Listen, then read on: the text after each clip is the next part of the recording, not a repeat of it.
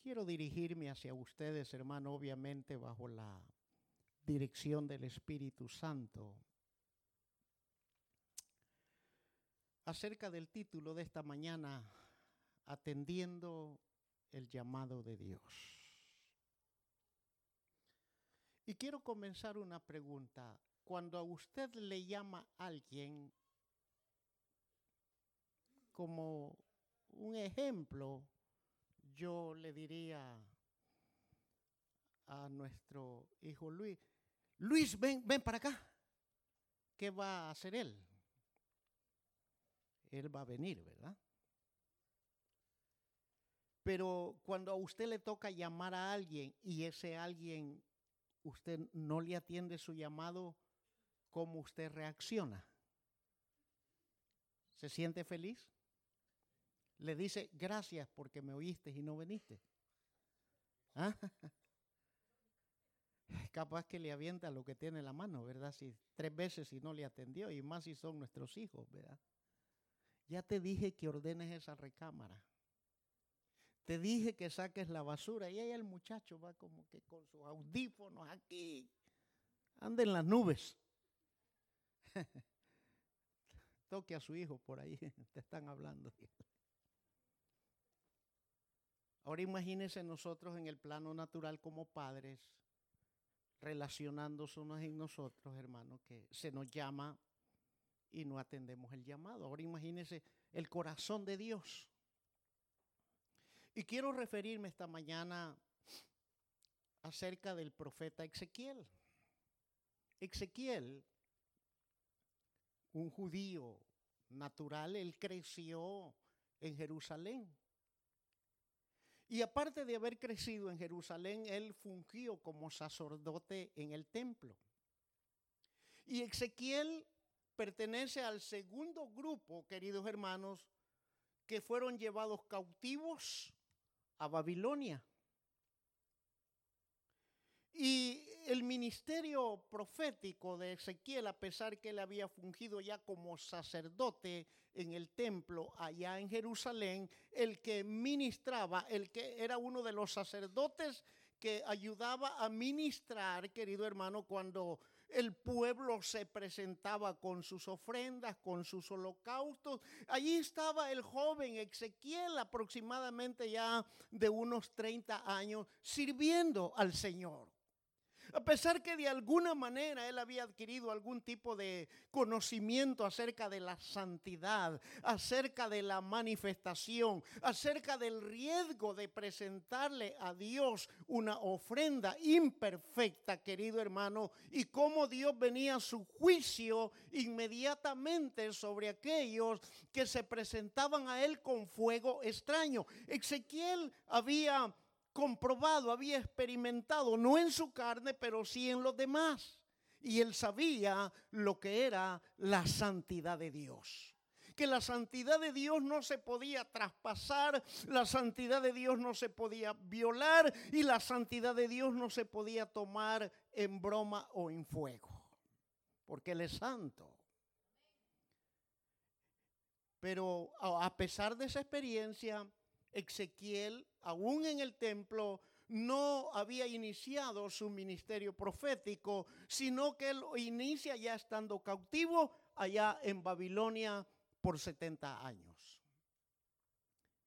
Y en el libro de Ezequiel, el capítulo 1, verso 1 y 3, dice la Biblia.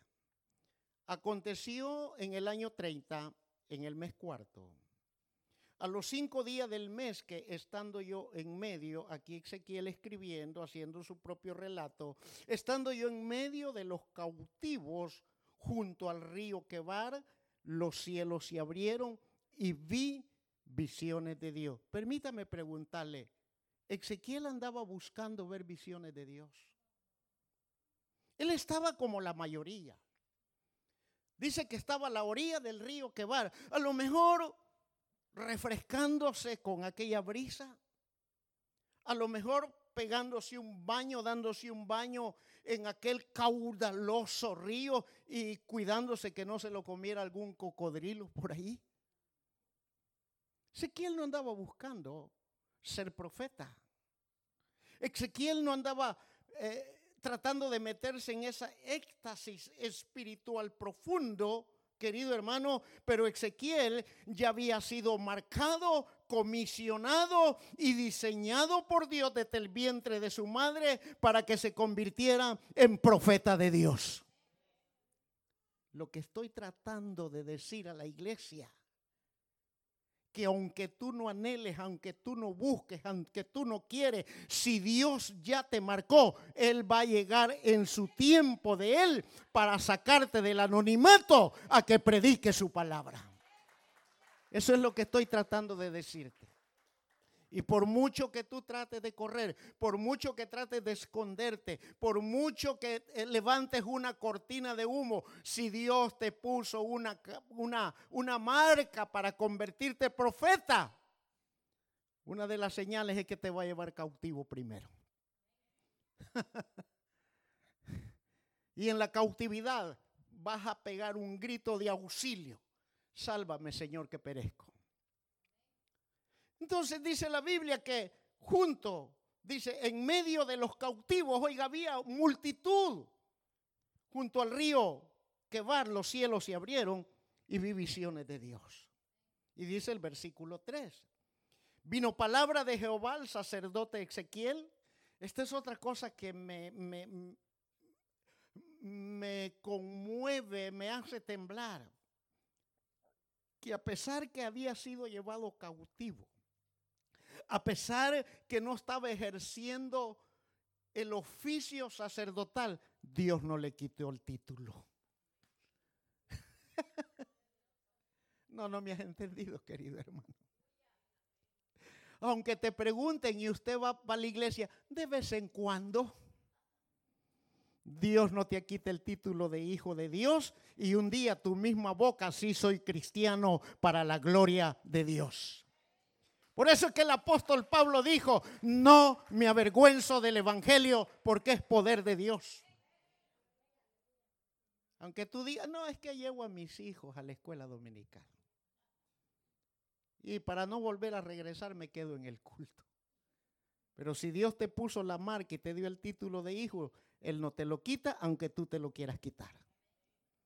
Entonces dice, vino palabra de Jehová al sacerdote Ezequiel, hijo de Basi, en la tierra de los caldeos junto al río Gebar, vino allí sobre él la mano de Jehová. Aquí la mano es tipología de la acción, de lo que hay que hacer, de lo que se hace.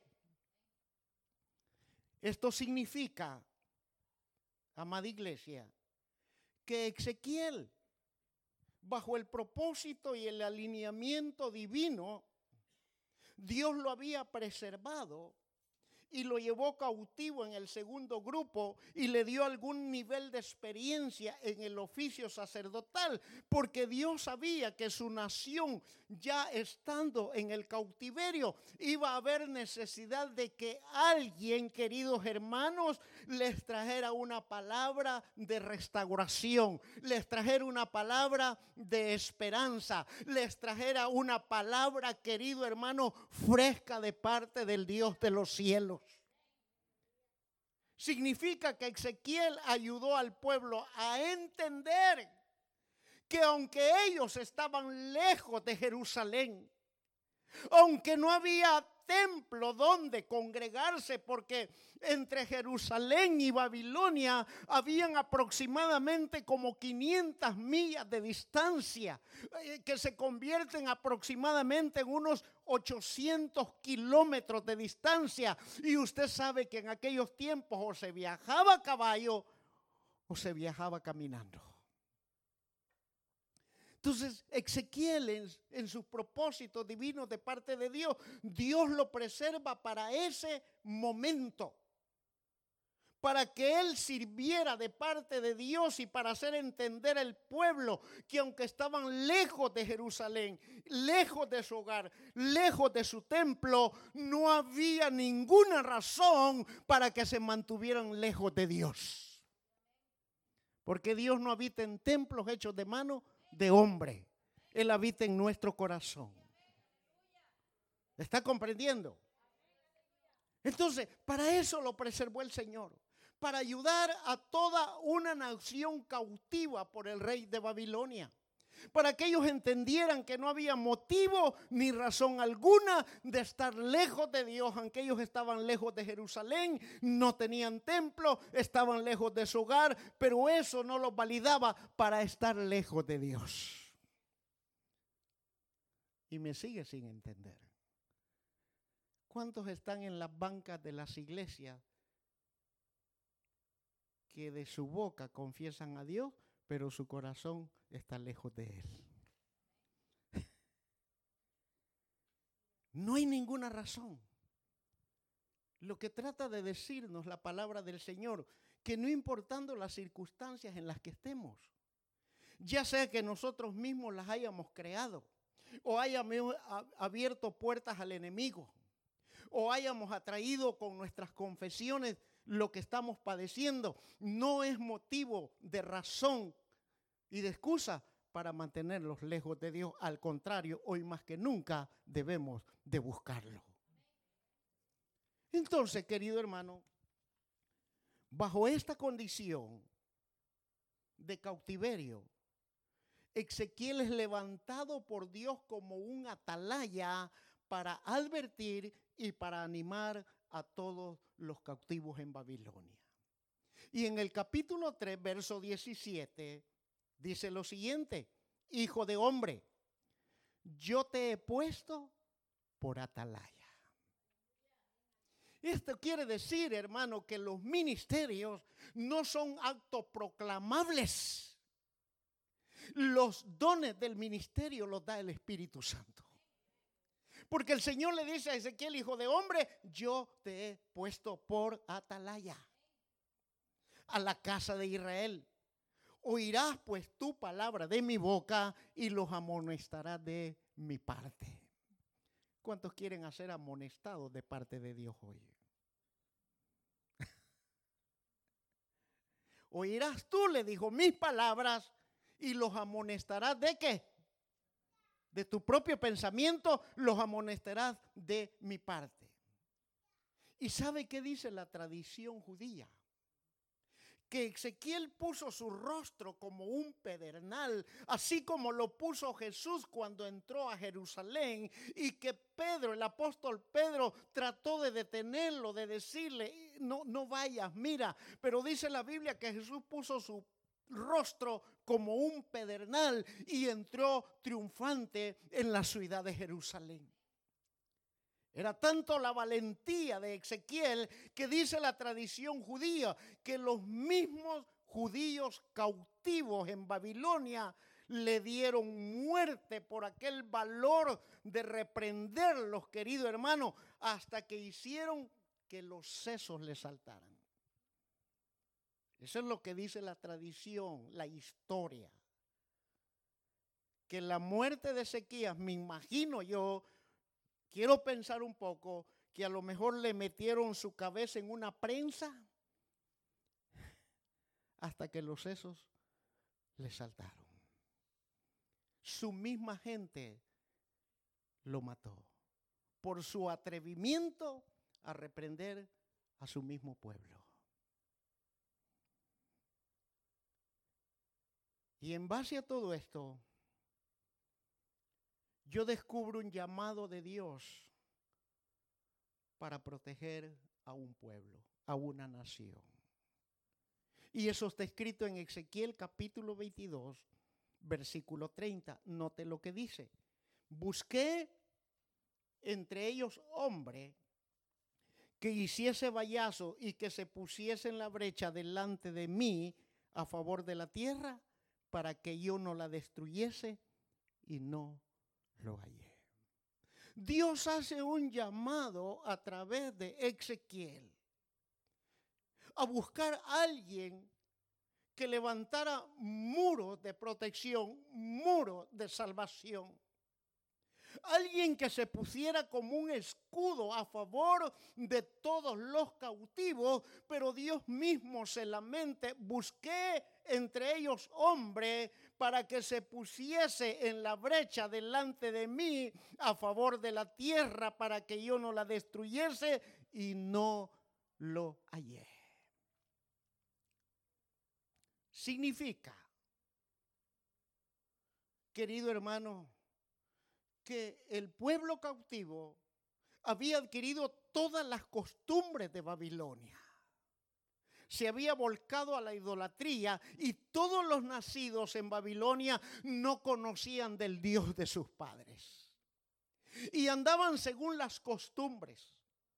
El pueblo estaba en una degeneración moral, espiritual. Entre ellos mismos, queridos hermanos, discutían y se peleaban. Entre ellos mismos había un nivel de competencia, quién era el que mejor había progresado en Babilonia. A pesar que el profeta Jeremías les había profetizado el cautiverio, ellos habían olvidado la ley y los mandamientos de Dios. Y el pueblo estaba decidido a no buscar a Dios y, y menospreciar su perdón. A eso se refiere cuando el capítulo 22, versículo 30 dice, y busqué entre ellos hombre que hiciese vallado y que se pusiese en la brecha delante de mí a favor de ellos mismos para que yo no los destruya, pero no lo halló. El pueblo estaba obstinado. Todos los cautivos estaban empecinados, queridos hermanos, en caminar en sus propios caminos. Ninguno entendía las normas de fe y las normas de santidad allá en Babilonia. Todos querían obtener, obtener, obtener y obtener. Y quizás hoy nos toque a nosotros, esta generación, preguntarnos, ¿y por qué? La razón del por qué la encontramos en Filipenses capítulo 2, versículo 21, donde dice, porque todos buscan lo suyo propio, no lo que es de Cristo Jesús. Hagamos una reflexión y traigamos este panorama del tiempo de Ezequiel al tiempo de la iglesia hoy. ¿No encuentra usted una coincidencia? ¿Encuentra usted una coincidencia? ¿Por qué las iglesias hemos perdido el fervor espiritual? ¿Por qué nuestra dedicación personal ya no es tanto como al principio? ¿Por qué los creyentes hoy día, queridos hermanos, ya no disfrutan ya no hay una entrega. La adoración al Dios vivo ha disminuido. Y esto con respeto de los músicos y de todos los músicos. Hoy los músicos buscan el profesionalismo y no la santidad. Hoy los músicos buscan cómo mejorar sus conocimientos y estar a la altura de los grandes. Porque los grandes inyectan el profesionalismo. Pero no la adoración en el espíritu y en verdad. ¿Acaso usted no ha experimentado cuando usted está solito y aunque su voz se oiga toda distorsionada y toda ronca?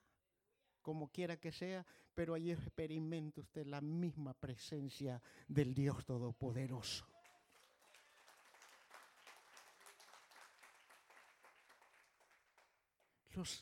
las plataformas de las iglesias nos hemos convertido más en una popularidad que en una dedicación. Los miembros que componen las iglesias las han convertido más en desfile de modas. Uf, y mejor no le vamos por ahí.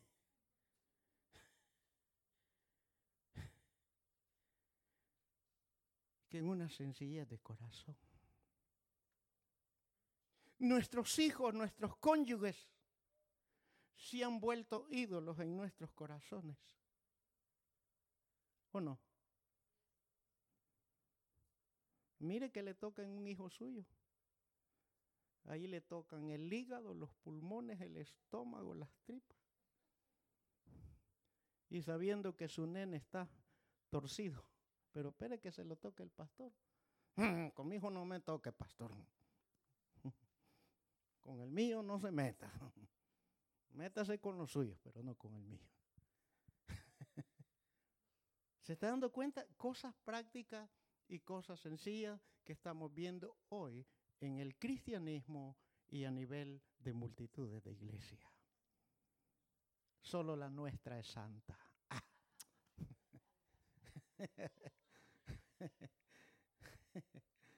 Entonces, querido hermano, ¿se está viendo?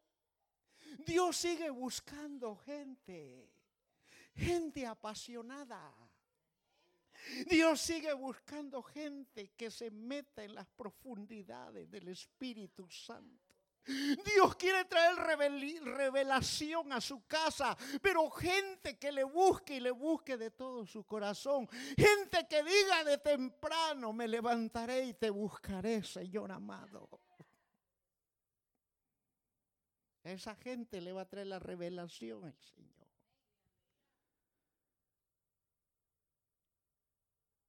Yo estoy agradecido con Cristo porque al fin y al cabo de tanto orar se ha levantado un grupo que viene todos los sábados a las cinco y media a doblar rodillas.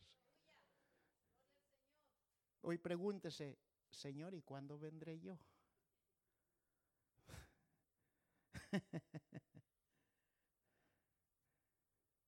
Dios sigue llamando y anda buscando entre la iglesia para que la iglesia proteja. El mundo ha sido sacudido y ha sido conmovido a través de la historia. En la década de los 80, querido hermano, el SIDA causó aproximadamente 39 millones de muertes sobre el mundo entero. Y cuando todo el mundo nos dimos cuenta del SIDA, la gente tembló. Pero muchos no siguieron las normas y las reglas establecidas por la ciencia y siguieron muriendo. ¿Sí o no?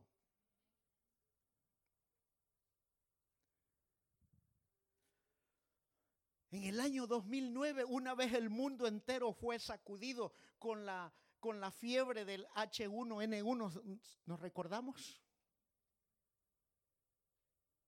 Oiga, de, del 80 al 2009, 29 años después. El mundo entero fue sacudido.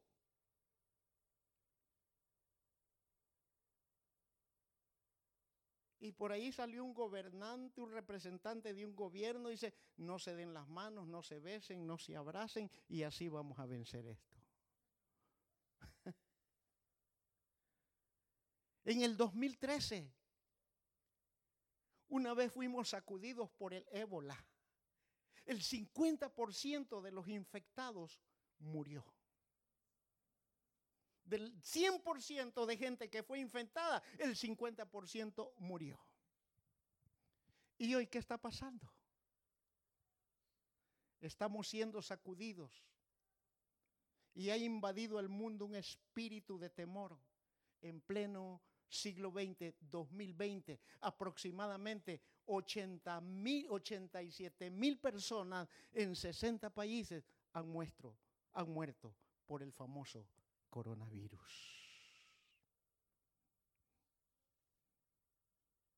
La pregunta es, ¿dónde está la iglesia?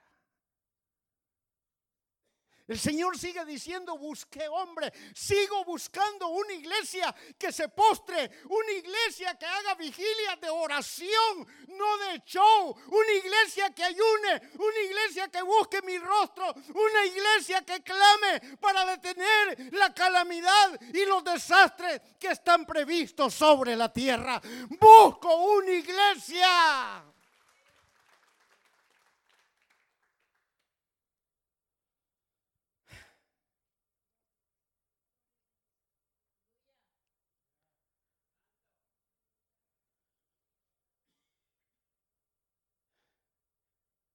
Hermano, hermano, mire, no vino el turno de las 6 a las 11 de la noche, quédese y va a ser overtime. Con gusto, patrón, aquí estoy, me interesa. Y es día de culto.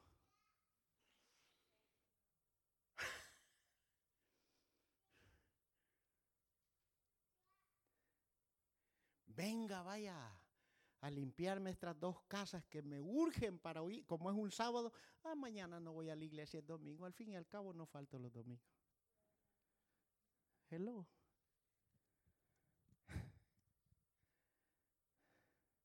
Estamos aquí, hermano. Puede hacerme así para ver si está aquí todavía.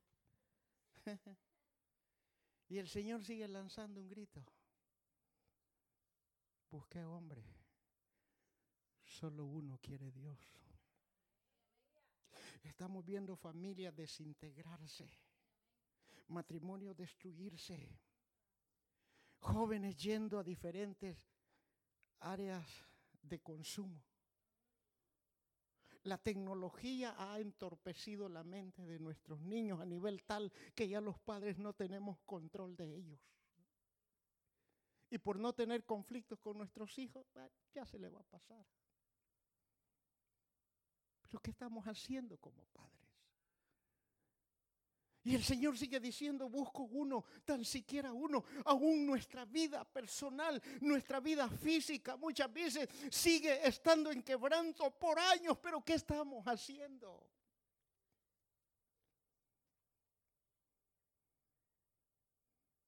La NASA tiene muchos años atrás de hablar de un meteorito asteroide que viene en dirección a la Tierra. Hace poco salió un científico preocupado que faltan, no sé, que ya está por llegar.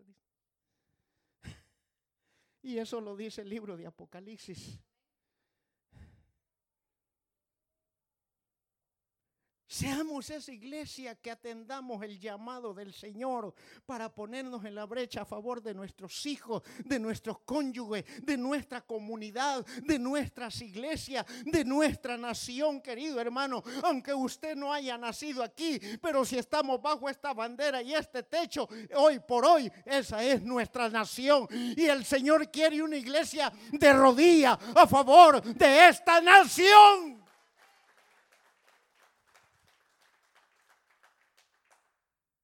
Los inmigrantes estamos temblando por, ya usted ya oyó todo el mover. Hoy si nos van a sacar, nos van a sacar.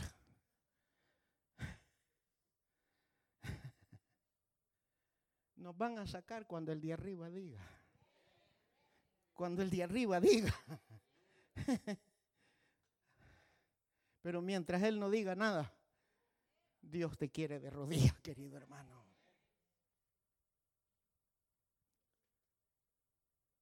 Es más, ¿sabes qué va a pasar el famoso Viernes Santo? ¿Quieres que te diga? Vamos a vigilar hasta las seis de la mañana. Y no porque sea Viernes Santo, porque de santo no tiene nada. Vamos a buscar el rostro de. Así que prepárate. Si tú eres de los intercesores que cambian las tragedias y las calamidades en bendición. Ese viernes después del culto nos vamos a quedar hasta las seis de la mañana. Los demonios tienen que ir, querido hermano. La gente tiembla cuando dicen el diablo, ay no, no, pastor, no hable de las cosas demoníacas. Y los que hemos salido de ese mundo andamos ahí tampoco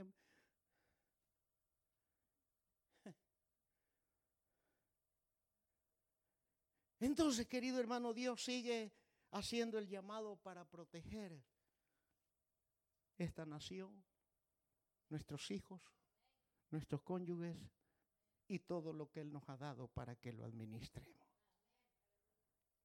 En segundo lugar, Dios hace un llamado a la intersección. Mire, este llamado que Dios hace a, través del profeta Ezequiel viene trascendiendo hasta los días del profeta Joel. Porque la nación no entendió aquel llamado y la nación sigue en su decadencia, aunque tiene momentos de un fluir, de un avivamiento, de una restauración. Pero pasado el momento, querido hermano, la nación vuelve a caer.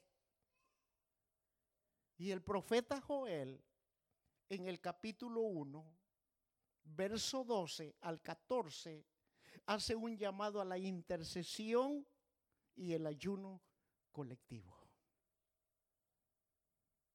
Y en el verso 12 del capítulo 1 del profeta Joel, él dice, la vid está seca, pereció la higuera, el granado también, la palmera y el manzano, todos los árboles del campo se secaron, por lo cual se extinguió el gozo de los hijos de los hombres. Una vez más la nación, querido hermano, se había apartado de los caminos de Dios. Y Dios como un juicio visible e inmediato levanta una plaga de langostas que consumió todo, querido hermano, los viñedos, las siembras y todo aquello verde. La tierra estaba totalmente seca. Y el profeta Joel presenta este panorama cuando dice, la vid, o sea, la mata de uva, está seca. Yo le pregunto a usted y me pregunta a mí, ¿para qué queremos un árbol de fruta que está seco? ¿Qué hacemos con él? Dice, pereció la higuera, tampoco la mata de higos. Tan sabrosos que son los higos almendrados en dulce. El granada, oiga, si todos conocemos la granada, ¿verdad? También la palmera, el manzano, todos los árboles del campo se secaron. Y al no haber, dice, se extinguió el gozo de los hijos de los hombres. ¿Qué estamos viendo hoy en las noticias? Las famosas mascarillas, el agua, productos enlatados. Y el mundo anda en zozobra. Y la iglesia no escapa a esa zozobra. ¿Qué voy a hacer si eso llega a mi casa? Pero dice la Biblia que Él es nuestra confianza y como Él es nuestra confianza, la plaga no tocará nuestra morada.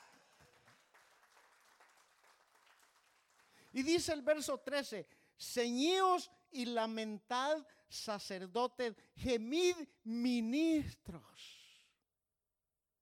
Hace un llamado al liderazgo.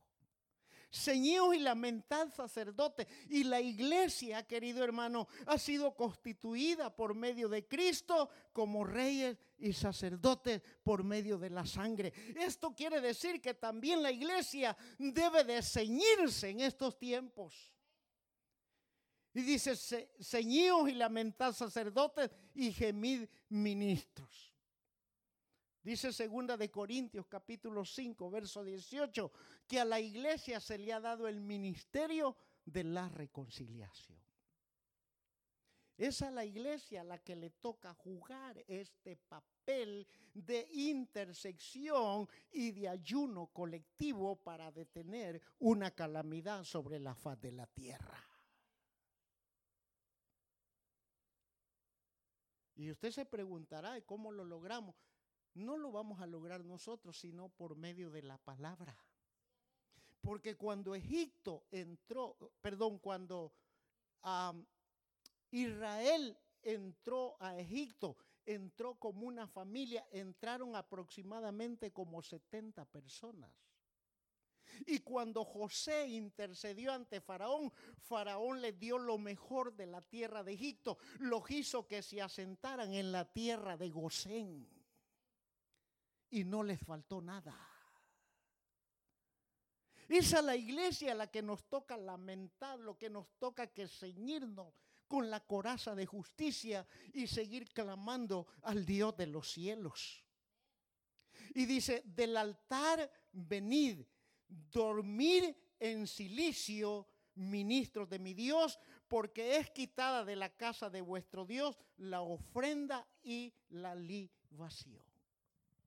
¿Por qué era quitada la ofrenda y la libación? La libación en el tiempo antiguo consistía en derramar vino a Dios por causa que todos los viñedos estaban secos. Era como un tipo de ritual. El poco vino lo derramamos en tierra y nos negamos a tomarlo, Señor, para que tú restaures nuestros viñedos. Eso era la libación. Y dice, venid y dormir en silicio. Un llamado a salir de nuestra zona de confort, de comodidad. Y yo sigo diciendo, hermano, mire, lamentablemente, y es una pena decirlo, la asistencia de los miércoles es tan escasa, querido hermano. Y yo me pregunto, ¿cuál será la razón? Atendemos muchas cosas, pero menos el consejo de la palabra del Señor. Para atender el llamado de Dios, la mayoría estamos ocupados. Siempre hay algo que hacer. Debemos de ser una iglesia que nos agrade salir de nuestra zona de comodidad. Y el versículo 14 dice, proclamada ayuno, convocada asamblea, congregada a los ancianos y a todos los moradores de la tierra en la casa de Jehová vuestro Dios y clamad a Jehová. Note usted que el llamado de Ezequiel sigue siendo el mismo a través del profeta Joel. Significa que el versículo 14 debe de ser la respuesta del pueblo de Dios ante las catástrofes o calamidades, queridos hermanos, porque el mundo siempre va a cerrar sus oídos a la voz de Dios. Si la cerramos muchas veces nosotros como iglesia, ahora imagínese el mundo que no tiene el temor de Dios. Querido hermano, todo lo que Dios provoca para bendecirnos, por favor, entendámoslo de una vez por todas. Aquí se va a quedar. Joe lo dijo bien claro, desnudo salí del vientre de mi madre y desnudo volveré. Todo lo que Dios conceda para bendecirnos, para ser prosperados y para que lo administremos, querido hermano, aquí se va a quedar. Si es el hombre el que parte primero, va a venir otro a tomar su silla. Va a venir otro.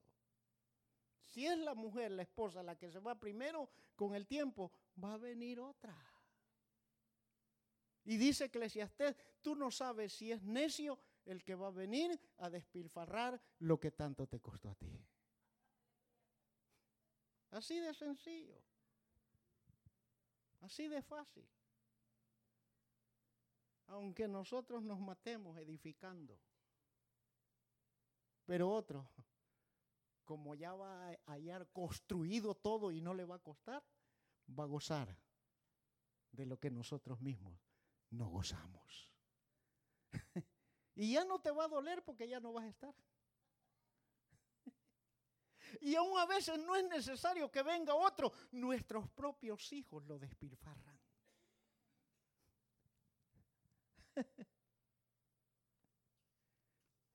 en tercer lugar, querido hermano, el llamado que Dios hizo a Ezequiel y se trasladó a través del profeta Ezequiel, ese mismo llamado sigue siendo gritado desde el cielo a una reforma de conducta.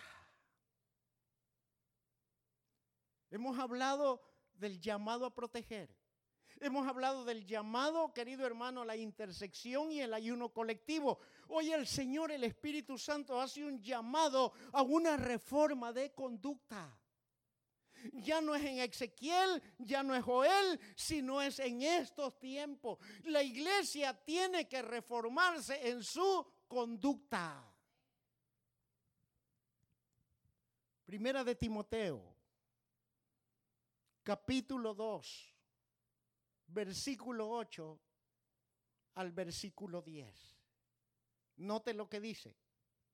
Quiero pues, Primera de Timoteo 2, 8 al 10. Quiero pues que los hombres oren. ¿A dónde?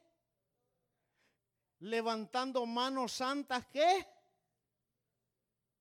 Y ni.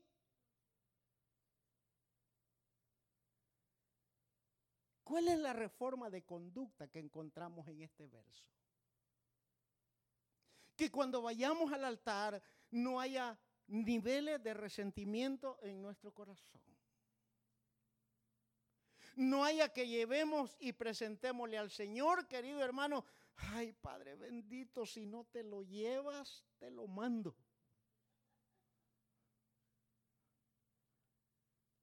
Si no, lo, no la cambias, la cambio yo por una más joven.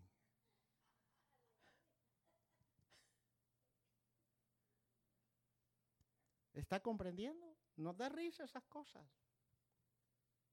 Pero Dios está haciendo un llamado a una reforma de conducta. Quiero pues que los hombres oren en todo lugar, levantando manos, dice, sin ira ni contiendas. Y el verso 9 dice, ay, así mismo, oiga, así como le habla a los hombres, así mismo habla a las mujeres, a eso se refiere. Ya les dije a los sacerdotes que vivan con sus mujeres sabiamente para que sus oraciones no tengan estorbo delante de mí. Y les he dicho a los jefes de casa que cuando se dirijan a mí, aparten la ira y aparten el pleito de sus corazones para que sean sanados. Pero así como le hablo a los jerarcas, a los, a los patriarcas, a los sacerdotes, Hoy quiero hablarles a las ayudas idóneas, dice el Espíritu Santo. ¿Cuántas ayudas idóneas hay aquí? Pues ahí le va. Así mismo que las mujeres se atavían de ropa decorosa. Ah. Uh. Ahí se la dejo de deber. Busquen diccionario qué significa decoro. Quiero que las mujeres se atavíen de ropa decorosa. Que no muestren su cuerpo a través de la ropa.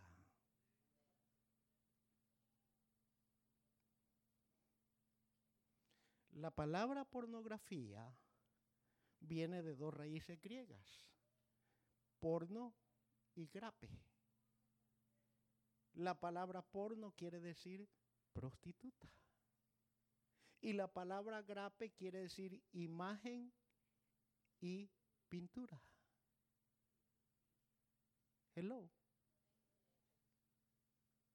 Todo aquello que el mundo ha dado y que en muchos casos, querido hermano, la mujer usa porque se siente bien y le talla bien, pero que no cuida el pudor y el decoro.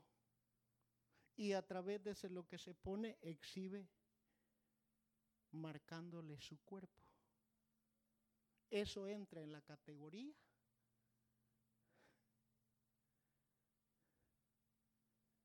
de exhibicionismo porque las líneas del cuerpo se le tallan bien, querido hermano, que no deja nada oculto a la imaginación del hombre. ¿Sí está hoy aquí? ¿Está hoy aquí? Por eso es que el apóstol dice, así mismo, Dios sigue haciendo un llamado a la iglesia a una reforma de conducta. Obviamente, como pastor, no trato de imponer un modelo de vestimenta. Eso no me compete a mí. Yo no soy modista, ni mucho menos sastre, ni mucho menos diseñador. Por lo tanto, no me compete. Mi trabajo es aconsejar a la iglesia. Allá a la iglesia si lo toma o lo deja. Y las redes sociales se han vuelto una herramienta elemental en manos del exhibicionismo. ¿Sí o no? Julano tal cambió su perfil y salen.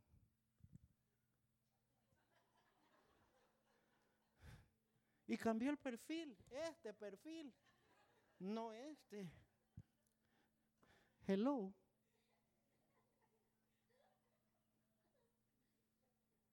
abren diferentes cuentas en las redes sociales. No soy profeta, ni hijo de profeta. Hello. ¿Se está dando cuenta? Y el nombre de Cristo es vituperado por tales hábitos y conductas de la misma iglesia. Dios sigue haciendo un llamado a una reforma de conducta, así mismo que las mujeres se atavíen de ropa decorosa con pudor y modestia. Dice, no con peinados ostentosos, ni oro, ni perla, ni vestidos costosos. Obviamente usted sabe, el apóstol no está prohibiendo, está aconsejando que no sea la prioridad el arreglo externo, sino el interno, el afable, el humilde de espíritu y de corazón. Porque la mujer que teme a Jehová, esa será alabada. No es el arreglo, no le estoy diciendo tampoco, venga toda desarraigada, ¿verdad? Así como se levantó, así véngase.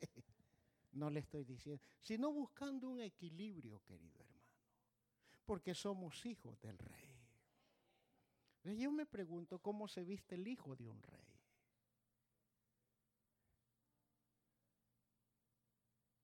¿Cómo se viste el hijo de un rey? Un hijo es parte de una representación de un gobierno, aunque él no sea el gobernante, pero es parte de una representación. Y por eso es que el Señor sigue haciendo estos llamados. Comenzamos con Ezequiel, nos pasamos con Joel y hoy con el Espíritu Santo para la iglesia. Y dice el verso 10, sino con buenas obras, como corresponde a mujeres que profesan la piedad, sinónimo de santidad. ¿Cuántas mujeres aquí profesan la santidad? Levante su mano. ¿Usted profesa santidad? ¿Por qué tiene miedo? ¿Profesa santidad? ¿Está segura que profesa santidad? cambie su conducta. Usted ya sabe.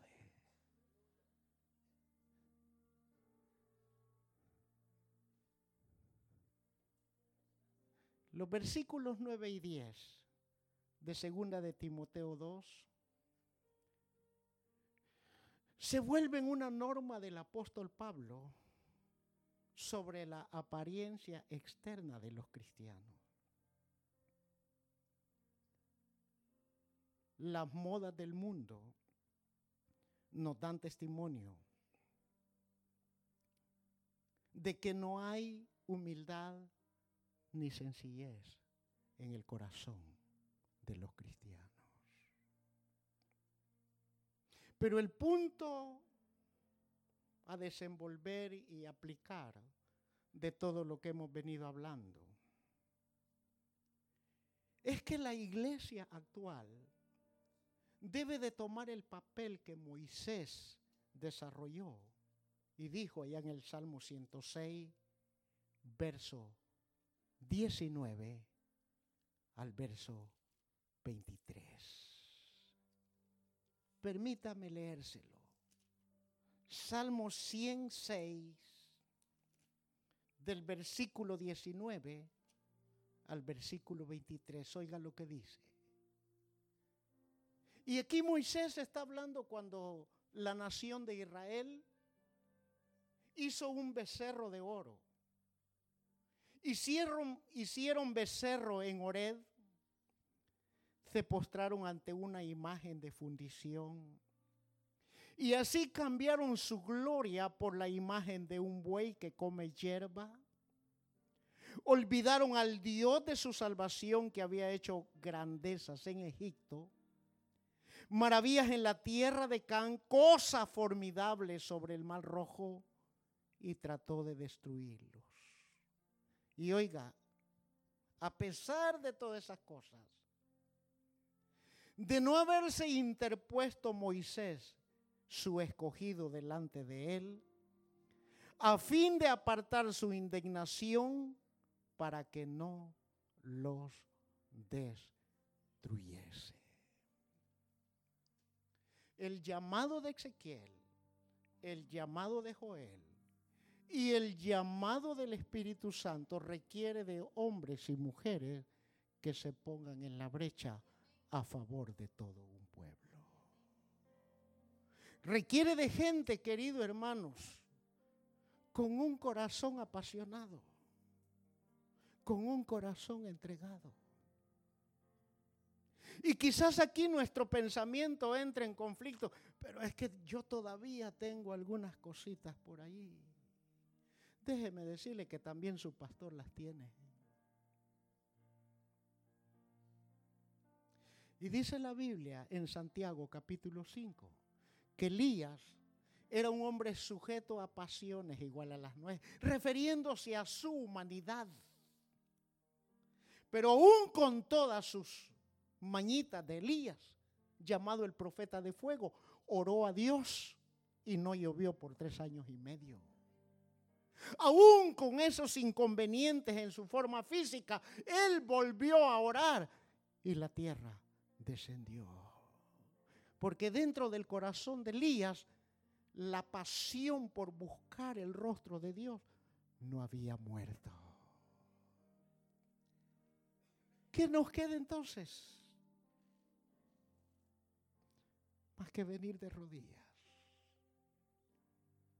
arrepentirnos y atender el llamado a proteger a mi familia, a defender lo que Dios me ha dado y a cortar todo lazo, toda conexión con mi pasado, sea donde sea de donde hayamos salido.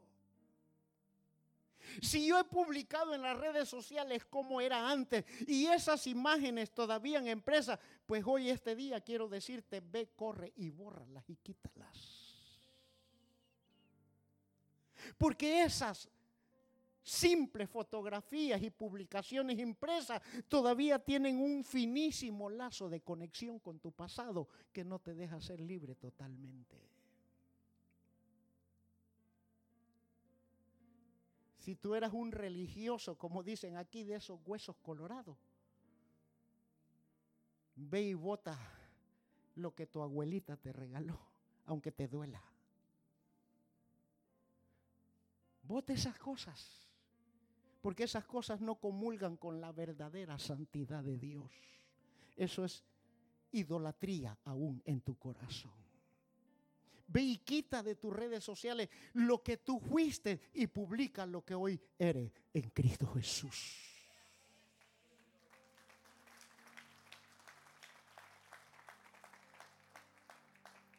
Y yo les he contado a ustedes rápidamente, mientras tú vienes corriendo al altar, les he testificado que mis padres eran sacerdotes del espiritismo. Mi madre era medio. Y mi padre era el sacerdote que inducía, él preparaba el altar. Y yo era un niño de escasos 8 o 10 años. Y estos ojos vieron manifestaciones del diablo, como tú lo oyes.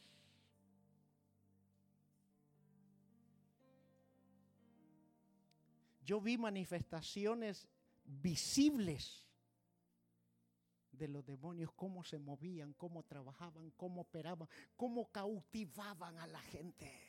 Y la gente corría. Mi madre era temida en la comunidad, no por su nombre, ni por lo que ella era, porque e-, ella fue una simple analfabeta, nunca supo leer y escribir. Y ella se desarrolló en los mercados. Y ella no se bajaba una su navaja de 6, 8 pulgadas en su delantal. Pero no le tenían miedo por eso. Le tenían miedo por lo que ella practicaba. Y el rumor de la comunidad, de ella se llamaba Magdalena. Si con la manda, con la vieja de la manda, no te metas porque esa sí te va a mandar a poner un sapo. Sí, le da risa, pero es real. Es cierto. Y ella era buscada por gente. Y obviamente los hijos éramos respetados, nadie, no, nadie se atrevía a tocarnos. Pero esa hora del diablo. Pero sabes que un día vino Jesucristo a su corazón. Vino al corazón de mi padre, vino al corazón de mi madre. Y cuando ellos renunciaron y entregaron y rompieron, vino el demonio a querer manifestarse, a querer oprimir, a querer perseguir. Pero bendito sea el Señor. Bendito sea Dios. Que Él, Él en su gracia vino, me visitó y me levantó para interceder a favor de todos los míos. Y hoy toda mi familia es convertida a los pies del Señor Jesucristo.